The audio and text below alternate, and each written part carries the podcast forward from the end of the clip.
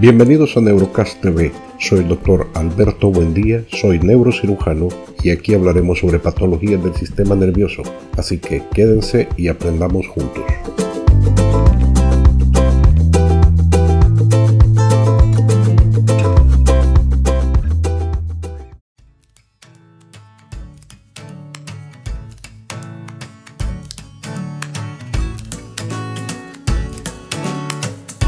En esta ocasión hablaremos de la epilepsia. La Organización Mundial de la Salud ha publicado un artículo muy interesante y en el marco del Día Internacional de la Epilepsia quiero compartirlo con todos ustedes. La epilepsia es una enfermedad cerebral no transmisible, crónica, que afecta a 50 millones de personas en todo el mundo se caracteriza por convulsiones recurrentes, que son episodios breves de movimiento involuntario que pueden involucrar a una parte del cuerpo parcialmente o todo el cuerpo, es lo que se conoce como generalizado, y en ocasiones se acompañan de pérdida de la conciencia y control de la función intestinal. Las convulsiones se deben a descargas eléctricas excesivas de grupos de células cerebrales que pueden producirse en diferentes partes del cerebro. Las convulsiones pueden ir desde episodios muy breves de ausencia o de contracciones musculares hasta convulsiones prolongadas y graves. Su frecuencia también puede variar desde menos de una al año hasta varias al día. Las características de las convulsiones varían y dependen de en qué parte del cerebro comienza la alteración y cómo se propaga. Ocurren síntomas temporales como la pérdida del conocimiento o la conciencia y alteraciones del movimiento de los sentidos, incluyendo visión, audición y gusto, estado de ánimo y otras funciones cognitivas. Signos y síntomas. La epilepsia se define por dos o más convulsiones no provocadas. Estas convulsiones son episodios breves de movimientos involuntarios que pueden afectar a una parte del cuerpo, que son las convulsiones parciales, o a su totalidad, que son las convulsiones generalizadas. A veces se acompañan de pérdida de la conciencia y del control de los esfínteres.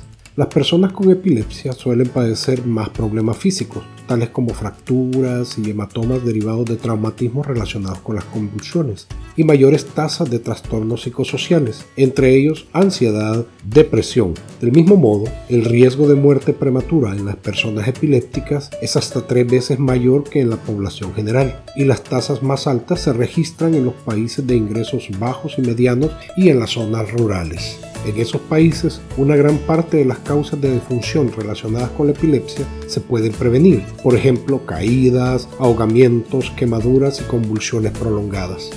Datos de la enfermedad. La epilepsia es responsable de una proporción significativa de la carga mundial de morbilidad, pues afecta a más de 50 millones de personas. La proporción estimada de la población general con epilepsia activa es decir, aquellos que tienen ataques continuos o necesidad de tratamiento. En algún momento dado oscila entre 4 y 10 por mil personas. Según estimaciones, se diagnostican anualmente unos 5 millones de casos de epilepsia en el mundo los países de altos ingresos se estima que 49 por cada 100.000 personas son diagnosticadas de epilepsia cada año. En los países de ingresos bajos y medianos, esa cifra puede ser de hasta 139 de cada 100.000 personas. Esto se debe probablemente al mayor riesgo de enfermedades endémicas tales como el paludismo o la neurocisticercosis, la mayor incidencia de traumatismos relacionados con accidentes de tránsito, traumatismos derivados del parto y variaciones en la infraestructura médica, la disponibilidad de programas de salud preventiva y accesibilidad a la atención. Cerca del 80% de los pacientes con epilepsia viven en países de ingresos bajos o medianos. Causas. La epilepsia no es contagiosa, aunque muchos mecanismos de enfermedad subyacentes pueden producir epilepsia, se desconoce la causa de la enfermedad en aproximadamente el 50% de los casos de todo el mundo. Las causas de la epilepsia se dividen en las categorías siguientes, estructurales, genéticas, infecciosas, metabólicas, inmunológicas y desconocidas. Entre ellas cabe señalar daño cerebral por lesiones prenatales o perinatales, por ejemplo, asfixia, traumatismo durante el parto, bajo peso al nacer, malformaciones congénitas o alteraciones genéticas con malformaciones cerebrales asociadas, traumatismos cráneoencefálicos graves, accidentes cerebrovasculares que limitan la llegada de oxígeno al cerebro, infecciones cerebrales como las meningitis y encefalitis o la neurocisticercosis, algunos síndromes genéticos y tumores cerebrales. Tratamiento.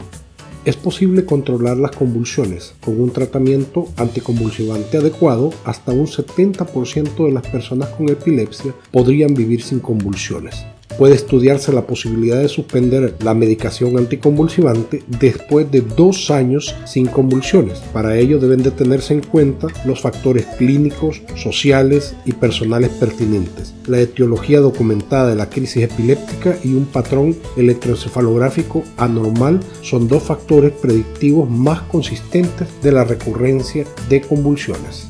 En los países de ingresos bajos y medianos, aproximadamente las tres cuartas partes de las personas con epilepsia podrían no recibir el tratamiento necesario. Esto se denomina la brecha terapéutica. La baja disponibilidad de medicamentos antiepilépticos. Un estudio reciente reveló que la disponibilidad media de medicamentos antiepilépticos genéricos en el sector público de los países de ingresos bajos y medianos era inferior al 50%. Es posible diagnosticar y tratar a la mayoría de las personas con epilepsia al nivel de la atención primaria de salud sin el uso de medios sofisticados. Los proyectos pilotos de la OMS indican que capacitar a los proveedores de atención primaria para diagnosticar y tratar la epilepsia puede reducir de manera efectiva la brecha del tratamiento de la epilepsia. La cirugía puede ser conveniente en casos en los que los pacientes no responden bien a los tratamientos farmacológicos. Prevención. Se estima que el 25% de los casos de epilepsia son prevenibles. La prevención de los traumatismos craneales es la forma más eficaz de evitar la epilepsia postraumática. La atención perinatal adecuada puede reducir los nuevos casos de epilepsia causados por lesiones durante el parto. El uso de medicamentos y otros métodos para bajar la temperatura corporal de los niños con fiebre puede reducir las posibilidades de convulsiones febriles. La prevención de la epilepsia asociada a accidentes cerebrovasculares se centra en la reducción de los factores de riesgo cardiovascular, por ejemplo, a través de medidas de prevención o control de la hipertensión arterial, la diabetes y la obesidad, así como también la prevención del tabaquismo y el consumo excesivo de alcohol.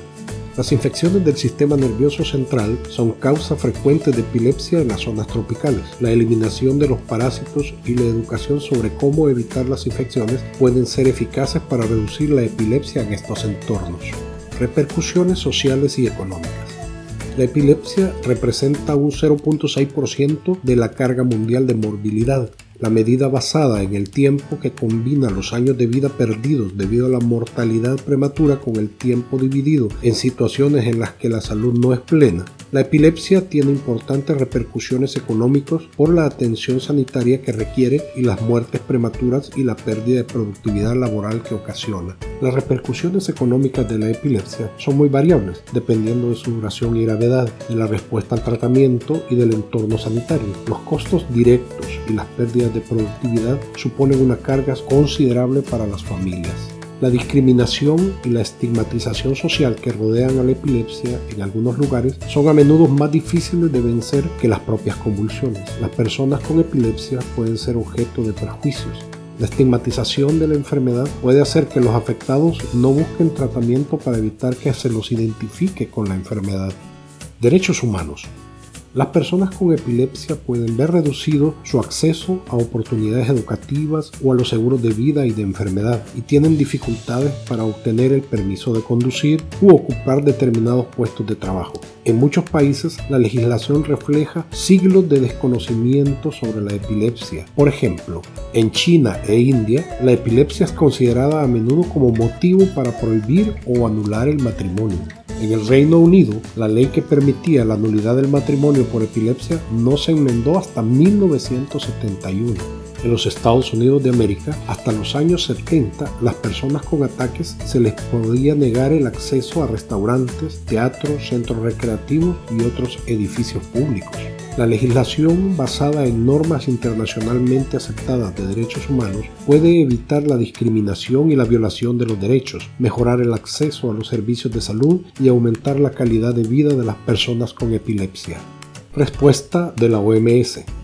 La OMS y sus asociados reconocen que la epilepsia es un importante problema de salud pública. Con el lema Sacar a la enfermedad de las sombras, la OMS, la Liga Internacional contra la Epilepsia y la Oficina Internacional para la Epilepsia han dirigido una campaña mundial contra la epilepsia para proporcionar mejor información, aumentar la sensibilización y fortalecer los esfuerzos públicos y privados para mejorar la atención y reducir el impacto de la enfermedad. Estos esfuerzos han contribuido a dar mayor prioridad a la epilepsia en muchos países y han dado lugar a declaraciones regionales en las seis regiones de la OMS. La región de las Américas aprobó en el año 2011 la estrategia y el plan de acción sobre la epilepsia y la Asamblea Mundial de la Salud aprobó en el 2015 la resolución WHA 68.20 sobre la carga mundial de la epilepsia en la que se insta a los Estados miembros a tomar medidas coordinadas contra la epilepsia y sus consecuencias.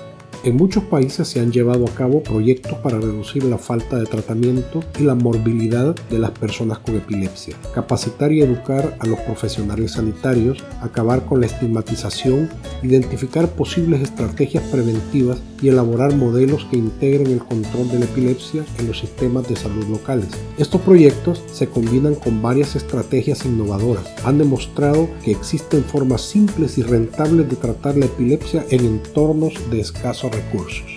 El programa de la OMS para reducir la falta de tratamiento de la epilepsia y el programa de acción para superar las brechas en salud mental buscan alcanzar estos objetivos en Ghana, Mozambique, Myanmar y Vietnam. Estos proyectos se centran en aumentar la capacidad de los profesionales de la atención primaria y los no especialistas para diagnosticar, tratar y dar seguimiento a las personas con epilepsia en el ámbito de la comunidad. Por ejemplo, un proyecto llevado a cabo en Myanmar incrementó cobertura de los servicios de atención a la epilepsia del 2% al 47% durante un periodo de cuatro años y mejoró significativamente el acceso a las personas con epilepsia a la atención sanitaria.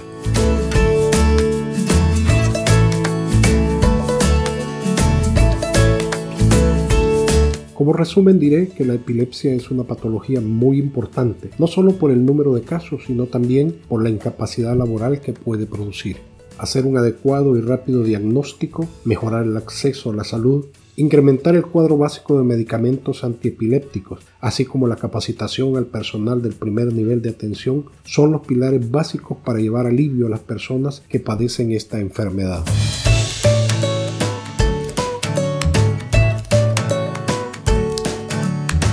Esperando haber contribuido a la difusión del conocimiento de la epilepsia y con la esperanza de que sigamos aprendiendo juntos, me despido y hasta la próxima.